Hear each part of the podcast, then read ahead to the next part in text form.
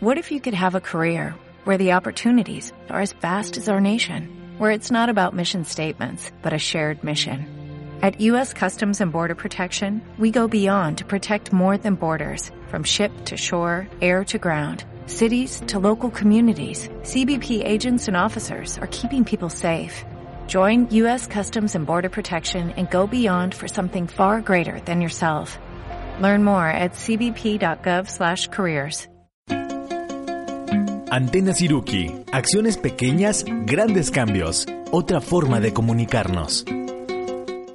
Bienvenidos a Antena Siruki.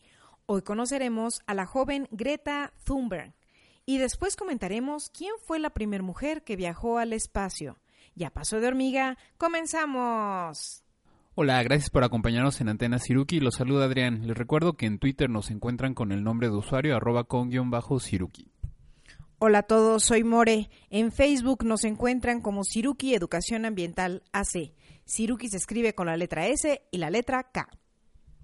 Junto con More somos parte de Siruki Educación Ambiental AC, una asociación civil ubicada en la ciudad de Morelia, Michoacán. Si quieren contactar a esta estación de radio en las redes sociales, busquen en Facebook V Radio 98.1 FM y en Twitter arroba V-radio. Gracias por este espacio, AV Radio, el sonido de tus ideas. Por si no lo sabían, Siruki es una palabra purépecha que significa hormiga, y así como las hormigas buscan alimento, nosotros buscamos nuevos temas para compartir. Así que arrancamos con el primer tema. Muy bien, More. Eh, quería, quería empezar este segmento eh, preguntándote si te acuerdas de en qué andabas cuando, te, hace, cuando tenías 16 años. pues recuerdo estar en la prepa eh, recuerdo que mis intereses pues eran básicamente como, como, en la preparatoria tenía muchas materias escolares, este estaba como inquieta, ¿no? Por tratar de cumplir los horarios y todas las tareas. Entonces me recuerdo bien estando en, en ese momento. Muy bien. Sí, yo también estaba pensando ahorita y, y efectivamente está, supongo que estábamos empezando la prepa y pues tratando de entender de qué se trataba, este, conociendo nuevas personas, yo jugaba mucho ping pong, me acuerdo también en la prepa, que era un el ping pong y el básquetbol eran como unos este, intereses muy muy importantes en mi vida en aquella época. Eh, la música también, me gustaba mucho estar escuchando música en cassette, este, intercambiar música con mis amigos. Y este, pues creo que en general era eso, ¿no? Éramos como, pues supongo que adolescentes normales, ¿no? De aquella época. Y te lo pregunto porque eh, hace algunos días eh, me encontré el caso de, de una chica que, que, tiene 16 años, ahorita tiene 16 años, se llama Greta Thunberg, aunque su, su nombre completo es Greta Tintín Eleonora Herman Thunberg. ¿sí? Y esta chica nació el 3 de enero de 2003, es sueca, y, y me llamó mucho la atención su caso porque eh, ella eh, es una chica que es activista, bueno, es estudiante de, preparatoria, pero aparte es una activista por el, por el medio ambiente, ¿no? Y tiene un video muy interesante en el que está haciendo una... Eh, está dirigiéndose a la... en, en, la ONU, a la, durante la... Durante la cumbre del clima de las Naciones Unidas se está dirigiendo a todos los, pues, los participantes y, les puso una buena este, reflexión y una regañada, ¿no? Acerca de cómo están tratando esta crisis de que tiene que ver con el cambio climático global. Antes de esto, ella ya había, este, se había hecho un poquito famosa porque en, en agosto del 2018 empezó una huelga, una huelga de, de, no ir a la escuela.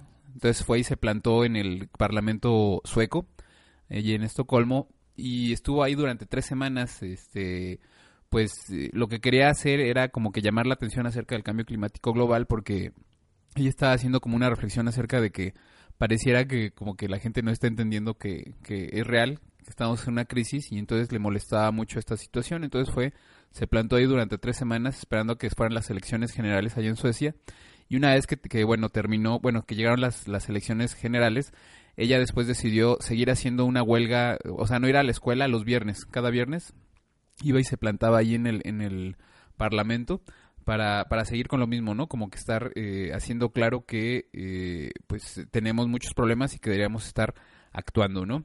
Su acción hizo que, bueno, obviamente se hizo, eh, todo el mundo se enteró de esta acción que estaba haciendo esta Greta y en muchas partes del mundo, de hecho el dato de que tenemos aquí es que inspiró a muchos chamacos también, a muchas personas de esta edad a hacer huelgas, ¿no? En, sus ciudades. se reportaron que eh, este, hasta diciembre del 2018 había 20 mil, eh, bueno, muchachos que no habían ido a la escuela para, para hacer claro acerca del, del calentamiento global en 270 ciudades en todo el mundo. Y incluía países como Australia, Austria, Bélgica, Canadá, Holanda, Alemania, Finlandia, Dinamarca, Japón, Suiza, el Reino Unido y Estados Unidos también. Me dio un poquito de tristeza saber que, aquí en México pareciera que, pues no fue muy relevante la situación y que pues no se organizó algún tipo de, de, este tipo de huelga, ¿no? Que estaba haciendo esta, esta Greta, ¿no? Oye, ¿y cómo, qué, es su discurso? ¿Qué es lo que Greta eh, comparte como sus reflexiones?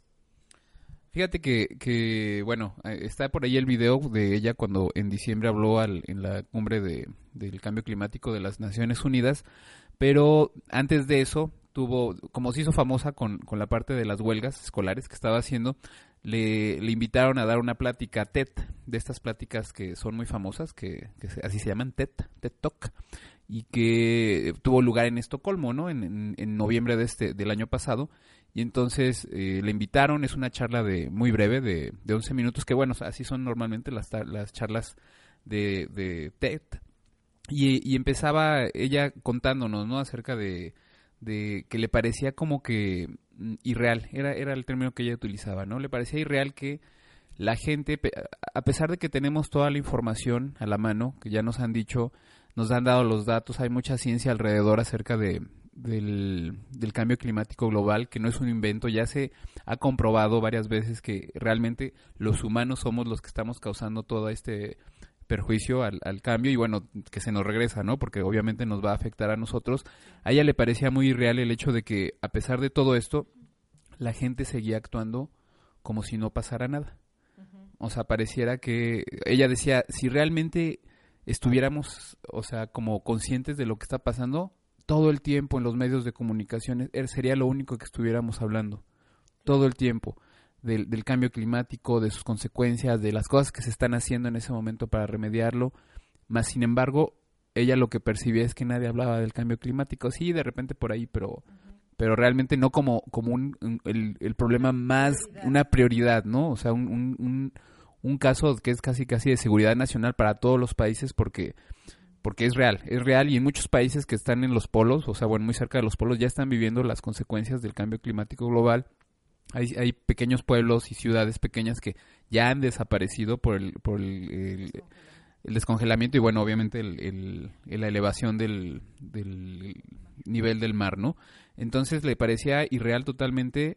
Eh, una cosa que comenta ella en su plática es que, bueno, como todo esto estaba le, parecía una locura. A los 11 años cayó en una depresión, dejó de comer, este, no hablaba con nadie. Dice que en dos meses este, bajó 10 kilos de peso porque no estaba comiendo. Y después, bueno, ya llevándolo al doctor y todo, le diagnosticaron que, eh, bueno, tenía síndrome de Asperger, que es como dentro del, espectro autista.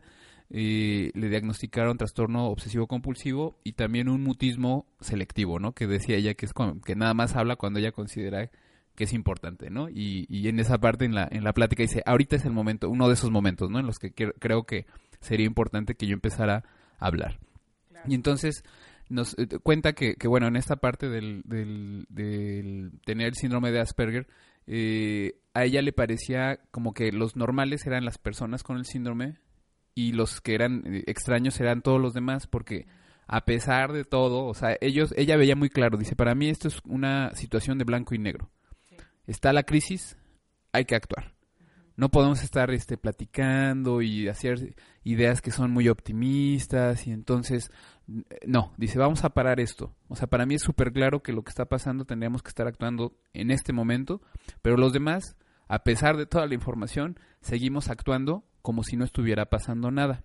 A mí me pegó mucho ese momento cuando ella dice esto porque hace algunas semanas en, en, nuestro país hubo, en algunas ciudades hubo desabasto de gasolina. Y fueron un par de semanas que honestamente yo que ando mucho en bici lo disfruté mucho porque había mucho menos tráfico en las calles Y yo dije, ah, qué padre, o sea, que, que, digo, era una crisis, pero a partir de la crisis salió algo positivo. La gente salió a andar en bici o estaba, se sentía más segura de andar en bici porque había menos tráfico. Las calles, yo vi mucha gente en las calles, o sea, como que familias que igual se vieron obligadas porque no podían andar en el coche, empezaron a caminar. Las calles yo las percibí más seguras, más vivas, este, como una situación de comunidad exacerbada, ¿no? Dije, qué bonito. Y bueno, yo dije, a lo mejor con esta crisis va a dar pie a que algunas personas o muchas personas puedan cambiar ciertos hábitos, porque la realidad es que se nos estamos acabando los hidrocarburos y que ahorita fue como una, una probadita de lo que va a pasar más adelante. No sabemos cuándo, bueno, puede haber, hay proyecciones por ahí, pero es una probadita. Entonces, ¿por qué no empezar a cambiar desde ahorita antes de que una crisis más fuerte nos llegue?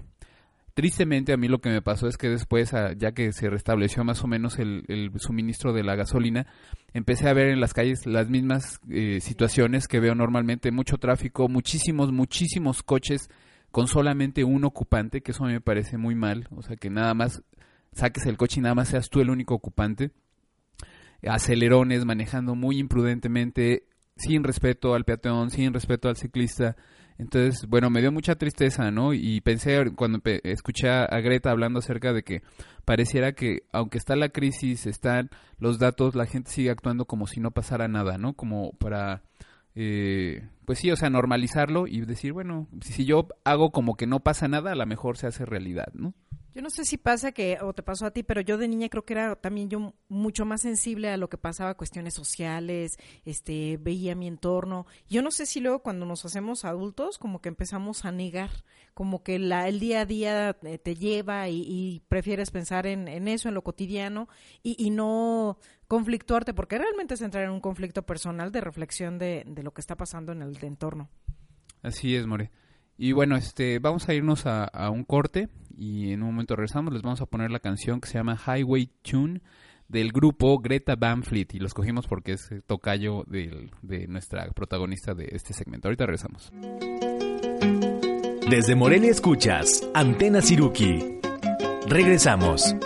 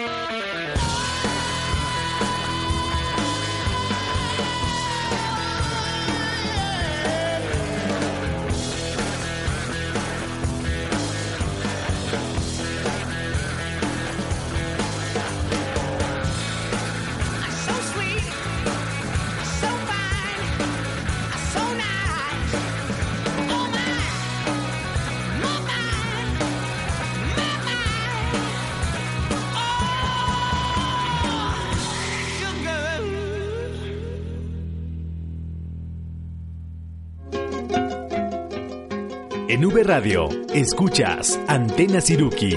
Continuamos. Ya regresamos, estamos en el segundo bloque de Antena Siruki y estamos platicando de esta joven activista de nombre Greta Thunberg, que hay dos cosas que me llaman la atención. Primero, bueno, es una, una chica muy joven y lo segundo es que por supuesto está poniendo el dedo en la llaga de, de comentarios que a lo mejor muchos no se atreven a hacer a los diplomáticos, a la persona común, de, de cosas que, nos estamos, que más bien no nos queremos dar cuenta que estamos afectando el entorno del día a día. Así es, More. Y bueno, este, les vamos a dejar por ahí el link a la plática TED que dio, que dura 11 minutos, tiene subtítulos en español, está en inglés. Y en ella, en ella pues comenta varias de las cosas que, les estoy contando ahorita, ¿no?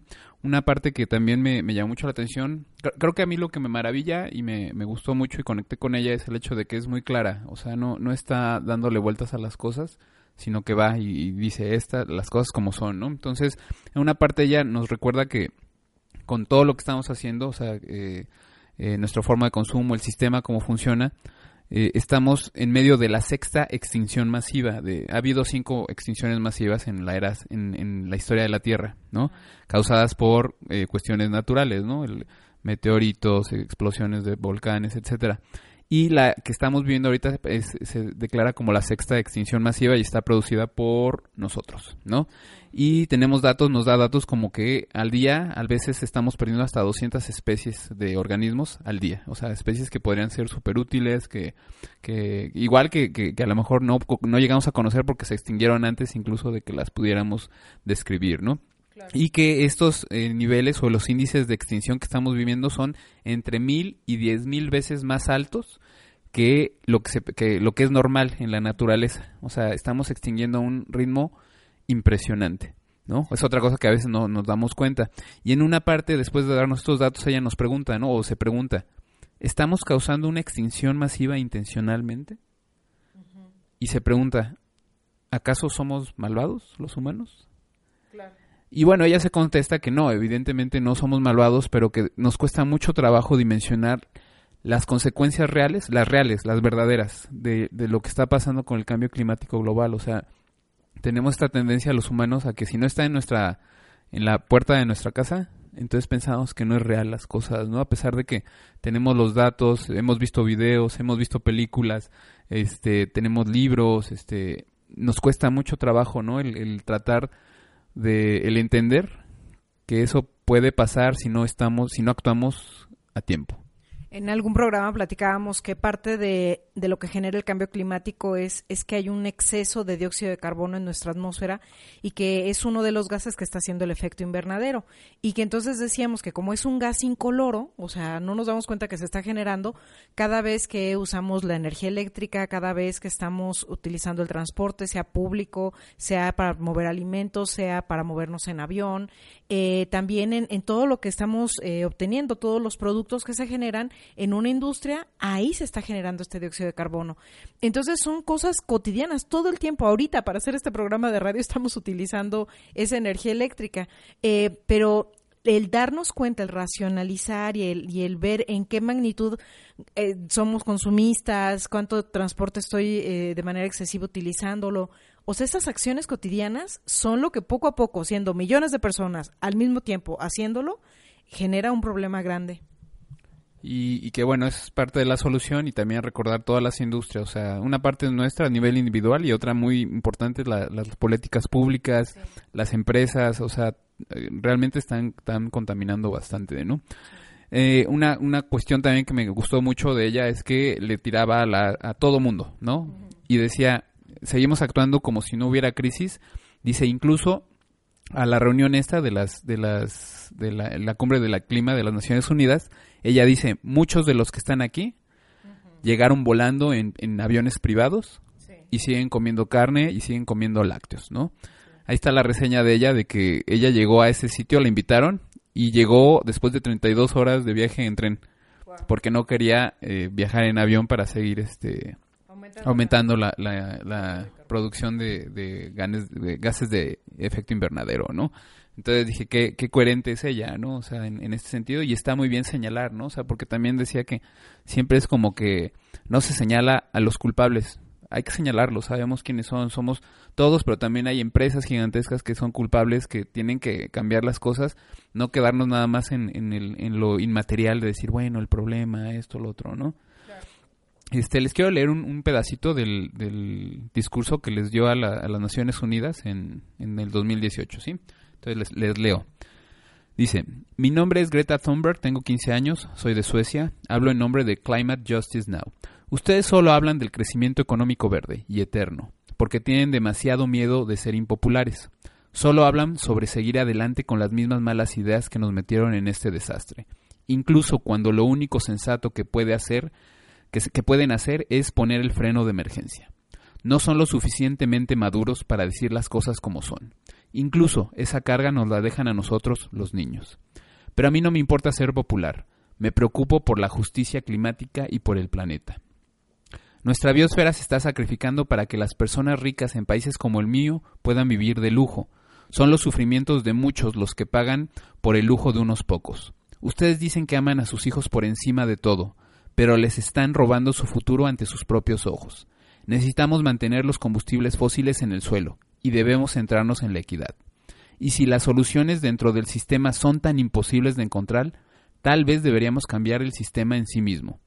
No hemos venido aquí a rogar a los líderes mundiales que se preocupen. Nos han ignorado en el pasado y nos volverán a ignorar. Nos hemos quedado sin excusas y nos estamos quedando sin tiempo. Hemos venido aquí para hacerles saber que el cambio está llegando, les guste o no. El verdadero, verdadero poder pertenece a la gente. Gracias. Sí, no, que, que, o sea, ella es clara, es directa y nos dice que no hay vuelta de hoja, que todos eh, nos toca hacer nuestra parte. Y además esto de que ya no es que el cambio climático está en un supuesto, no, no, no, ya necesitamos pensar en estrategias de adaptarnos al cambio climático, no esperarnos a recibir la crisis mayor y, aunque bueno, quizás muchos justamente así es como hacen sus transformaciones, ¿no? Ya hasta que está la crisis enfrente es cuando deciden el cambio. Así es, More. Y bueno, ojalá que, que entendamos antes de esto, eh, una parte en la que también me gustó mucho lo que dice es que... Uh, eh, al final de su plática, dice, en esta parte de la plática normalmente la gente empieza a hablar de esperanza. Claro que necesitamos la esperanza, pero ¿saben qué es más importante? Lo que necesitamos ahorita es la acción. Sí. Hay que ponernos a hacer las cosas. Y una vez que tengamos la gente actuando, entonces la esperanza solita va a llegar. Pero no podemos quedarnos nada más en la esperanza porque eh, es, eh, o sea, el no actuar es lo que nos trajo aquí, ¿no? Sí, por supuesto, y en esa acción es cambiar hábitos, son los que más nos van a costar trabajo. Por ejemplo, cuando se habla de esto de, disminuir la cantidad de carne que se ingiere, pues es porque los eh, ecosistemas se están transformando justamente para la producción de alimentos y el ganado en general este, es, es, un, es una producción de un alto impacto ambiental. Entonces, eh, no es casual cuando nos dicen, oye, consume local, prefiere los productos que tengan un kilometraje cero, o sea, que no se haya invertido transporte y que lleguen a tu localidad. Todo esto son hábitos. Y la verdad, yo, yo me volteo a ver, te escucho y estoy pensando en mis propios hábitos de consumo, de transporte, de energía, eh, porque se implica un montón de cosas. Sí, y, y bueno, es difícil como dices, pero pues por algún lado tenemos que empezar, ¿no? Ella también comentaba, ¿no? Acerca de que algunas personas mientras ella estaba haciendo su, su huelga le decían que se fuera a la escuela y que mejor estudiara mucho y se volviera una científica de cambio climático para encontrar la solución y ella hacía unas este, comillas, ¿no? Con los dedos. Y decía, yo no tengo que descubrir nada, la solución ya se descubrió. Ahí están todas las acciones que tenemos que hacer personal, este a nivel este comunidad, a nivel empresarial, a nivel este político, o sea, bueno, a, nivel del país, ahí están todas las soluciones. Hay que ponernos, hay que, que despertar y cambiar, o sea, empezar a hacer las cosas. No podemos ya estar esperando que vaya a ser mágico, ¿no? Este, Qué valioso es esto, Adrián. O sea, luego en las escuelas este, nos ponen a memorizar conceptos y incluso a lo mejor tienes muy clara la descripción de cambio climático, pero si no lo aterrizas en, en, las acciones que están llevando a eso, como que nos quedamos en una parte teórica y el aprendizaje no es, no es vivencial, o sea, no abona a que justamente nos estemos transformando como sociedad. Y bueno, y que se traslade a tu vida diaria, porque también el hacerlo nada más como una práctica escolar, o sea, está muy padre, pero, pero si no es como una, una simulación nada más, ¿no? aquí, aquí voy a practicar el estar haciendo tal cosa y, y, después en mi casa pues hago lo que yo quiera y sigo consumiendo como sea, ¿no? Eh, incluso hay escuelas en las que hay mucha reflexión, pero falta la acción, ¿sí? Pero eh, yo siento que sin, sin, sin, acción, la reflexión, la realidad es que pues no es tan súper útil, ¿no? O sea que si no, no estamos atacando el problema, ¿no? Y bueno, ojalá que, que, puedan echarle un ojo a la a esta eh, pues plática a esta niña que, que anda por ahí. Ojalá que creo que algo que me impactó mucho es que a pesar que esto fue el año pasado, eh, realmente ya como que no le están dando mucho mucha difusión, ¿no? O sea, es triste, pero digo, es una chica que se ve que tiene muy claro lo que quiere hacer, seguramente seguirá trabajando. El, la revista Times la declaró el año pasado una de las de los 25 adolescentes más influyentes del mundo, influyentes en el sentido de que tiene influencia sus ideas este en el mundo junto con actores y cosas así, pero me pareció muy bien. Este, la nominaron para un premio en, en, un sitio, no me acuerdo en dónde, y ella dijo que lo tuvo que declinar porque tenía que viajar en, en avión para allá, entonces dijo, prefiero no hacerlo. En su casa se volvieron veganos y no están viajando en, en avión tampoco. Este, y bueno, ella cuando va a cerrar su plática, lo único que dice, todo, todo tiene que cambiar y todo tiene que cambiar ahorita. O sea, no puede, no podemos seguir postergando el, el, cambio. O sea, si lo seguimos postergando, dentro de 70 años sus, nietos le van a preguntar, oye, ¿por qué la gente de tu época no actuó cuando todavía tiempo de actuar? Ahorita ya no hay tiempo de actuar, ¿no? Ahorita no más es tiempo de, de adaptarse y remediar. Entonces, excelente la plática, las, las vamos a dejar ahí y nos vamos a un corte. Desde Morelia escuchas Antena Siruki. Regresamos.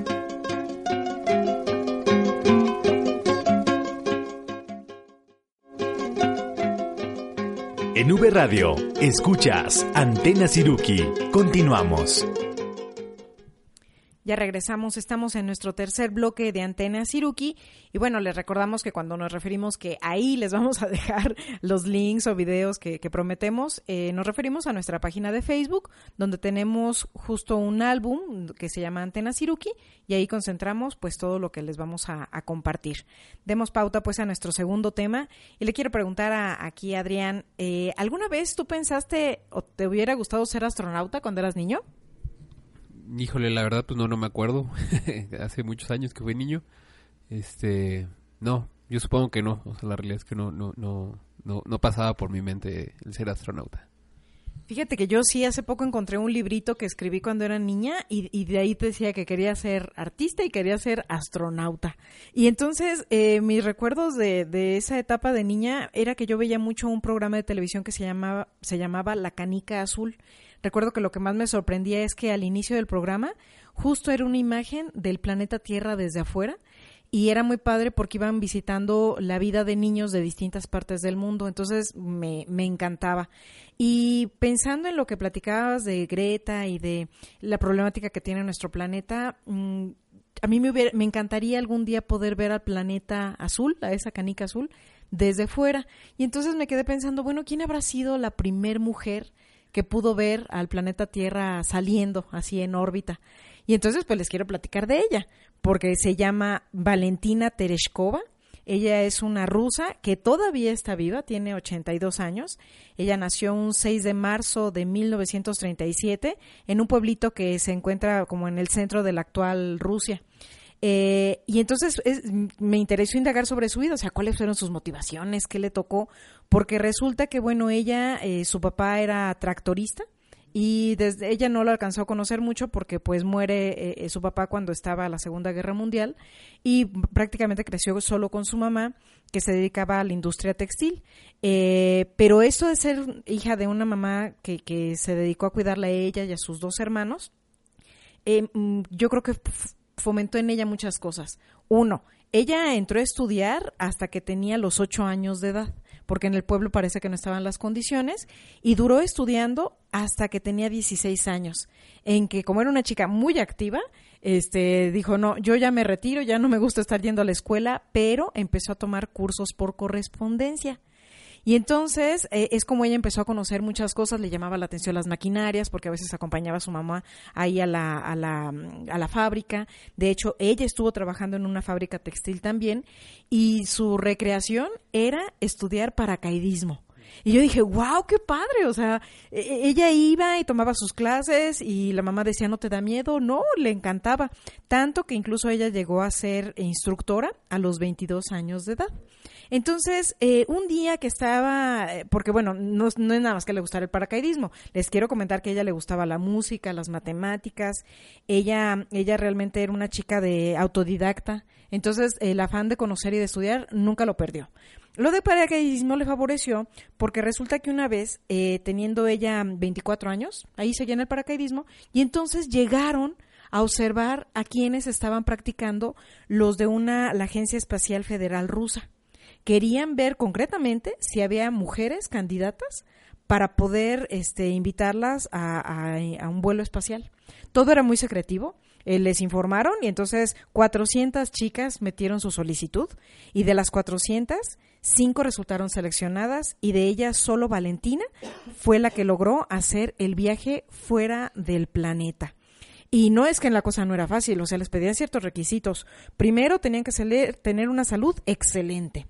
Segundo, que si fueran jóvenes, o sea, menos de 30 años de edad. También le pedían cierta estatura. Tenía que ser a lo máximo 1.7 metros de estatura, porque la cápsula donde iban a ingresar pues era pequeñita, entonces tenían que poder ajustarse ahí. De peso también, máximo así máximo 70 kilos por mucho. Y además que supieran, por supuesto, del paracaidismo y que tuvieran en su historial 120 saltos. Entonces, eh, ella fue de las pocas que, que sí cubrió todos los requisitos y, y, y ella describe que los entrenamientos eran bien complicados.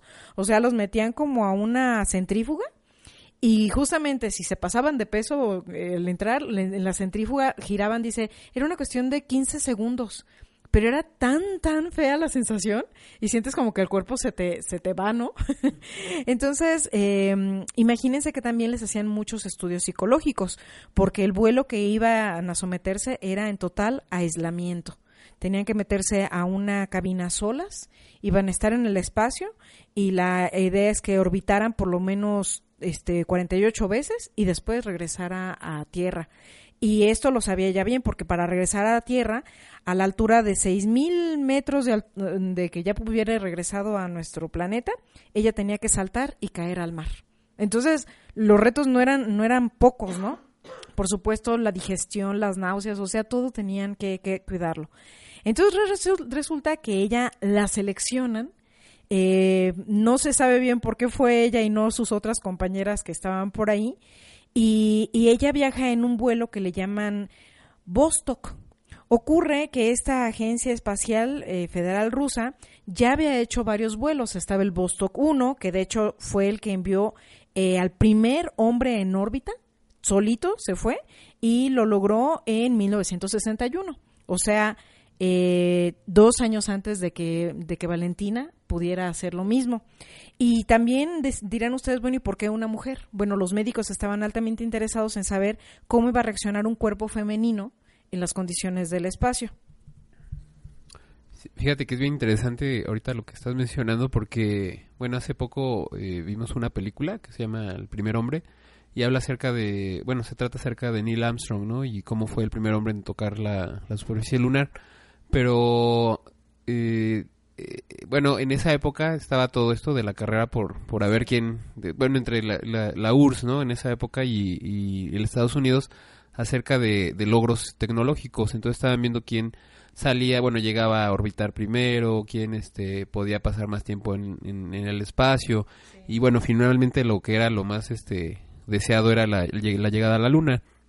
Pero durante todo este tiempo es muy interesante cómo la visión que tienen los, bueno, en aquella época los soviéticos de, de, de incluir una mujer, ¿no? En todo este programa, mientras que en Estados Unidos yo no sé realmente si hasta cuándo fue que hubo una mujer que, que estuviera en el espacio. Se me hace que fue mucho después que los rusos, digo, los soviéticos. Sí, correcto. En Estados Unidos la primera mujer viajó en 1983, o sea, 20 años después de la primer rusa, que fue Valentina.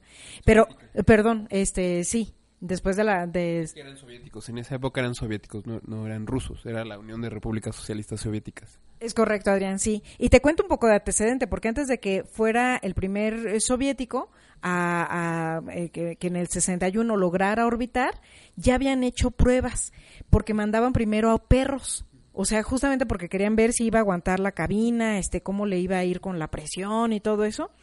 Y el primer ser vivo que mandaron eh, fue una perra llamada Laika. A lo mejor ustedes han escuchado una canción del grupo Mecano y ahí la nave se llamaba Sputnik 2.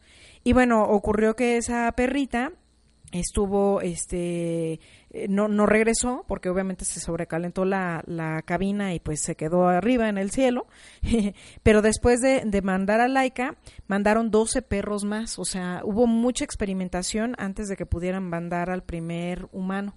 Entonces, después de que el primer hombre en el Vostok 1 logra orbitar, orbitar significa que le da vuelta al planeta Tierra, eh, volvieron a ser en el Vostok 2, el Vostok 3, el 4 y el 5 también puros hombres es hasta el Vostok 6 en que lanzan a, Valentina. Y les decía que era muy importante el temperamento del astronauta, o sea, porque tenían que fijarse que fuera juiciosa, propositiva, que siempre tuviera en mente una actitud de, resolver muy práctica. Entonces, todo el entrenamiento era para para no tener que pensar mucho, sino simplemente este, actuar, ¿no? En el manejo de, la máquina, porque ella tenía que resolverlo.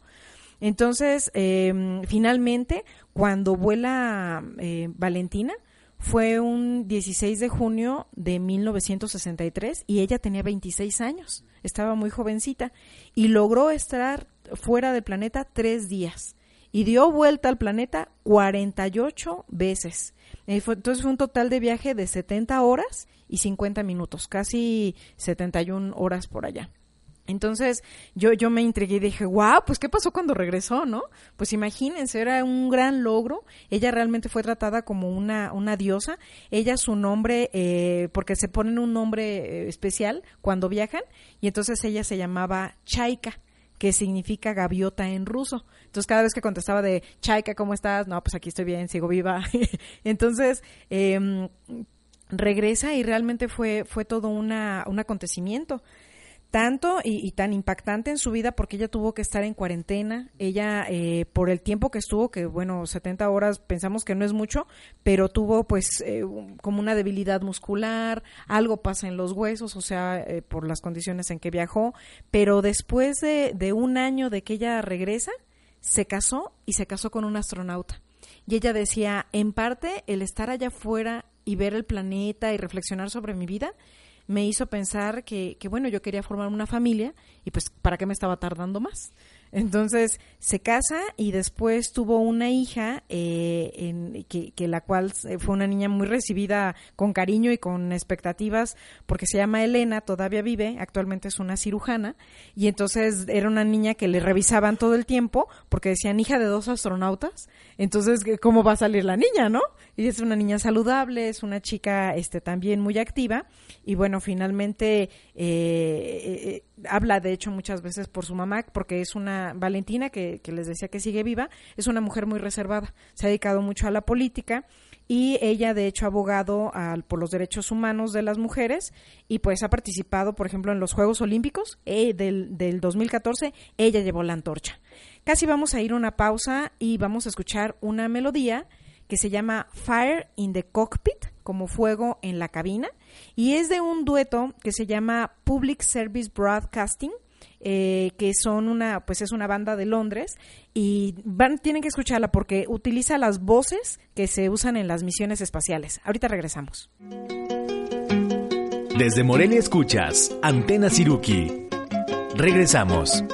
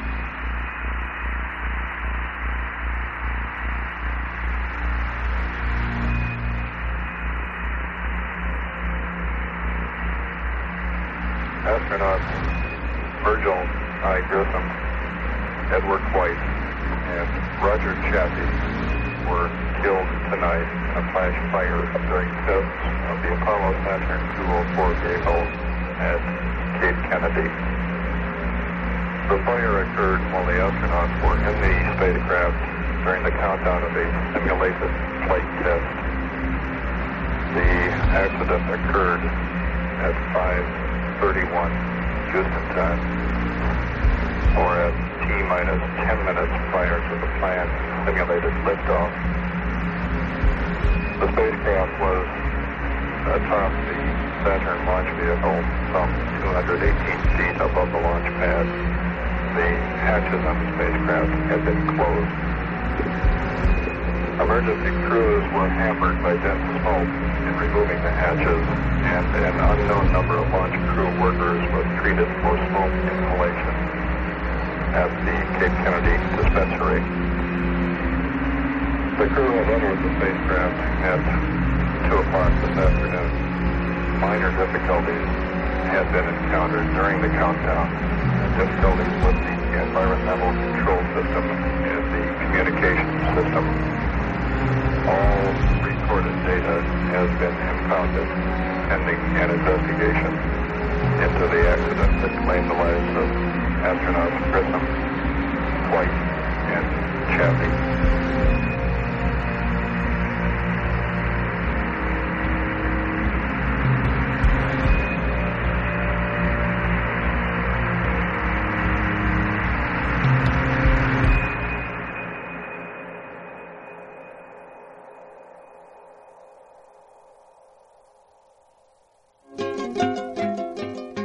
En V Radio, escuchas Antena Siruki. Continuamos. Ya regresamos, estamos en el último bloque de Antena Siruki y, bueno, seguimos aquí eh, tras bambalinas preguntándonos pues ¿qué, qué, hizo, qué hizo Valentina Tereshkova, esta primer mujer eh, astronauta, pues mientras anduvo esas 70 horas dándole vueltas al planeta. Estamos hablando de que esa misión la realizó en 1963, eh, ya, ya hace bastante tiempo. Valentina sigue viva. Eh, y ella ha comentado muy poco sobre su vida, pero esto, esto que les voy a decir, sí lo dijo. Dijo, pues no solamente sale a volar, o sea, obviamente mi parte de mi misión era llevar como un registro del vuelo todos los aparatos, cómo funcionaban, incluso mis sensaciones, yo que iba sintiendo, fotografías del planeta Tierra, eh, y, y, todo eso eh, tenía que estarlo, además de cuidando de hidratarse, de comer. Y entonces yo dije, pues, ¿qué, ¿qué, se llevaban de comida? Porque, bueno, recordemos que nuestro cuerpo humano está eh, preparado y hecho para estar en el planeta Tierra estando fuera, pues son otras las condiciones digestivas y demás. Entonces, eh, los primeros alimentos espaciales, pues eran alimentos deshidratados. Y además tenían que cuidar mucho que cuando los estuvieran este, tomando, ella ahí en la cabina, pues cuidar que no hubiera gotas flotando, que no cayeran migajas, porque cualquier error este podía llegar a ocasionar un, problema. Entonces ella decía, pues los alimentos claro que no eran ricos, ¿no? O sea, cubos deshidratados, a veces eran como si fueran este, pastas de dientes, así es como mandaban el alimento. Eh, y, y, bueno, yo me quedo pensando ahora, por ejemplo, una película que vi hace mucho eh, que se llama El Marciano. Y que, y que relata ya el cultivo de alimentos este, en, en el espacio, ¿no? Esta, estas intenciones. Sí, es una película como de hace tres años, no es, no es tan viejita realmente. Este, en, en, en, español le pusieron Rescate de Marte, sí, Ajá. porque en inglés era El Marciano, pero acá le pusieron Rescate de Marte y, y era un, un, este, un astronauta, ¿no? Que quedaba varado en Marte cuando todo el mundo pensaba que lo daban por muerto y entonces la, la nave espacial en la que venía se va y de repente pues resulta que no se murió y entonces para que lo rescataran tenían que pasar alrededor de cuatro años creo -huh. que podía regresar la, la, nave espacial entonces pues eh, él no tenía tanta comida entonces empieza a, a, a cultivar su, su, comida no allá en, en Marte es, es, muy buena película Sí, cultivaba papas, me acuerdo. Y, y, bueno, y es que todo esto tiene una lógica, porque si tienes la posibilidad, estando en el espacio, cultivar tu alimento, eso implica menar, llevar menos cantidad de cosas desde aquí, eh, también menos desechos que vas a tener que liberar, porque ella, ella decía, Valentina, a mí me preocupaba cómo se tenían que dejar todas esas cosas en el espacio. O sea, realmente en el espacio flotando desechos de, de, de cosas que no se han regresado al planeta Tierra. Entonces, eh, eso decía, me, tenía como un cargo de conciencia, porque sí fue muy bonito, me sensibilizó de, de, nuestro planeta, pero me dio pena que se quedara arriba la, la, cabina, ¿no? Y todo. Y eso coincide, fíjense, hace, hace poco me encontré una revista del National Geographic, que es del mes de marzo del 2018, donde justo la portada es, es una mujer astronauta que se llama Peggy Whitson, eh, que describen que ella ha pasado el, un total de 665 días en el espacio. Cuando vi eso dije, qué impresión, o sea, Valentina fueron 70 horas y ya estamos hablando de mucho tiempo. Y esta revista me gustó mucho porque entrevistaron a, varios astronautas y les dijeron, bueno, ¿qué les representó andar fuera? O sea, en su sensibilidad respecto del entorno, los ecosistemas. Y fue muy bonito, si tienen oportunidad consíganla, porque hay varias expresiones. Por ejemplo, un astronauta dice, yo después de haber visto el planeta desde fuera, yo me, me sentí más conectado con él. O sea, dije, yo soy parte de ahí. Esa es mi casa. O sea, realmente sintió una, un enlace genuino al respecto. Otra cosa que vivió otro astronauta dice, a mí me dio un impulso para, para emprender acciones a favor de, del, del planeta. O sea, quiero hacerme activista. Porque hay algunos de estos astronautas que no han regresado. O sea, vivieron la experiencia y ya no han vuelto a viajar. De hecho, fue el caso de Valentina. Ella fue su único viaje espacial y ya no volvió a salir. Fíjate que es muy interesante, ¿no? Las aseveraciones, porque qué, qué, qué, buena fortuna poder, digo, obviamente tiene que ver con su preparación y todo, el poder salir del planeta y poder ver el, al planeta desde afuera y que eso te lleve a, a ser un activista, ¿no? O a cambiar sí. tu, tu, cómo ejerces, ¿no? Como ser humano, pero me parece interesante en el sentido de que en esta época en la que hay tanta información, obviamente nunca va, se va a equiparar lo que podamos ver en una pantalla al hecho de poder salir de, de la órbita de, de, aquí, bueno, estar orbitando, ¿no? El planeta y verlo, son cosas distintas, pero hay mucha información acerca de, nuestro planeta, imágenes, eh, información acerca de lo que está pasando, o sea, y, y, bueno, ¿no? O sea, es un hecho que no todo mundo va a poder, no vamos a poder ir al, a salir del planeta para, para verla, ¿no? Entonces, eh, me, me, no sé, como que me hace reflexionar acerca de qué, qué, es lo necesario para que la gente se mueva, ¿no? O sea, de que entienda de que, eh, como decía Greta, ¿no? O sea, ya es tiempo de cambiar, el tiempo es ahora, no, no después. Entonces no podemos esperar a que salgamos todos al planeta para verlo y decir, ah, qué bonito es y estamos conectados con él para actuar y decir, ahora sí lo quiero cuidar, ¿no? O sea, sí. eh, a lo mejor los educadores ambientales, los medios, están quedando cortos, ¿no? En, en algunas partes para que la gente realmente entienda que el momento de actuar es ahorita, ¿no?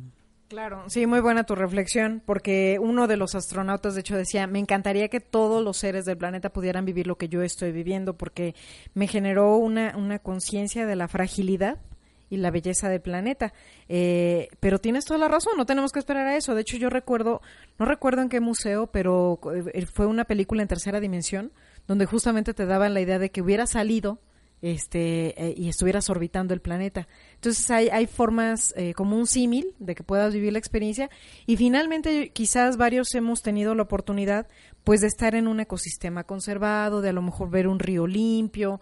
Eso ya es motivo de admiración y de, y de gozo y de decir cómo contribuir a, que mis acciones diarias no estén afectando estos espacios, porque todos los días vemos aves, todos los días vemos mariposas, vemos insectos volando, y, y bueno, ellos, ellos, ellos están adaptando a los cambios y, y nosotros no nos queremos dar cuenta de, de esa transformación.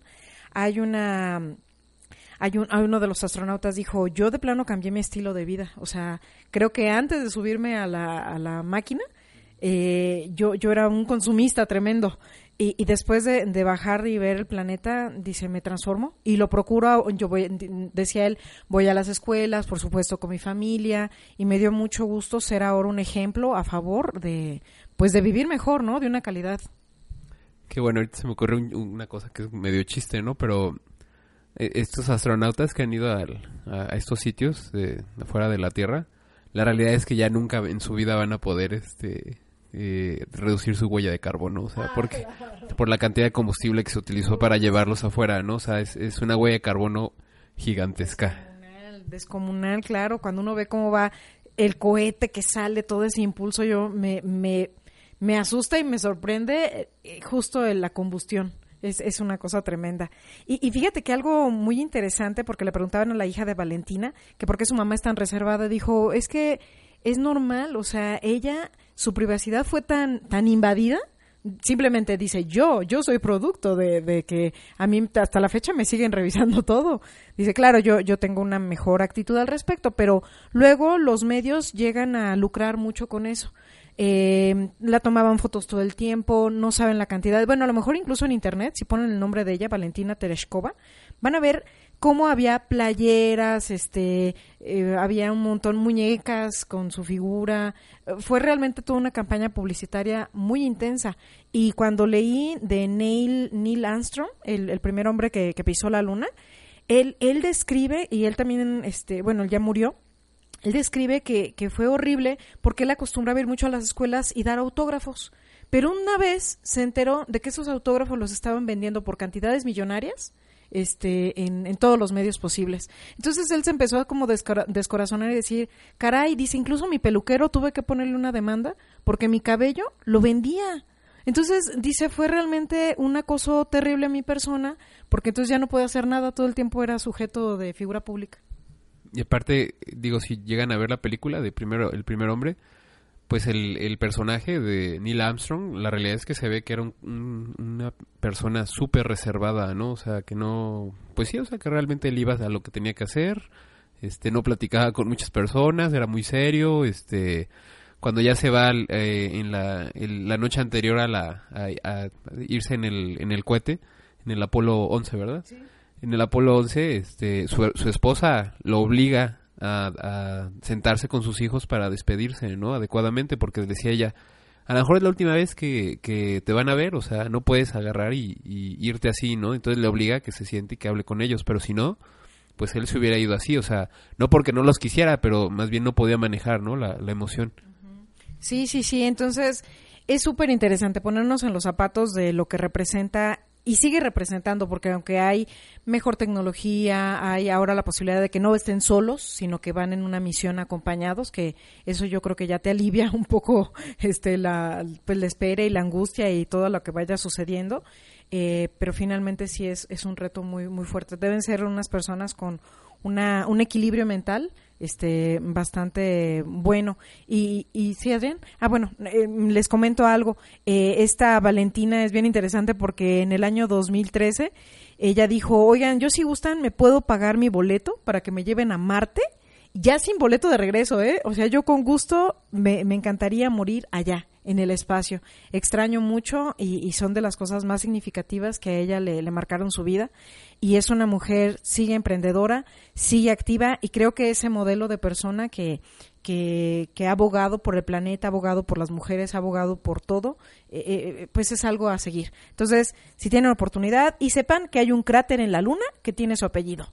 Entonces, bueno, Valentina Tereshkova seguramente va a ser una cuestión de mencionarla durante mucho, mucho tiempo. Muy bien, More. Pues gracias. En esta emisión primero conocimos a, a, la joven Greta Thunberg y después comentamos sobre quién fue la primera mujer que viajó al espacio, Valentina Tereshkova. Me despido, soy More. Recuerden que en Twitter nos encuentran con el nombre de usuario arroba con guion bajo Siruki. Me despido, soy Adrián. En Facebook nos encuentran como Siruki Educación Ambiental AC. Eh, gracias por haber estado con nosotros. Gracias a V Radio por este espacio y nos vemos pronto. Hasta la próxima. Adiós. Antena Siruki. Acciones pequeñas, grandes cambios. Otra forma de comunicarnos.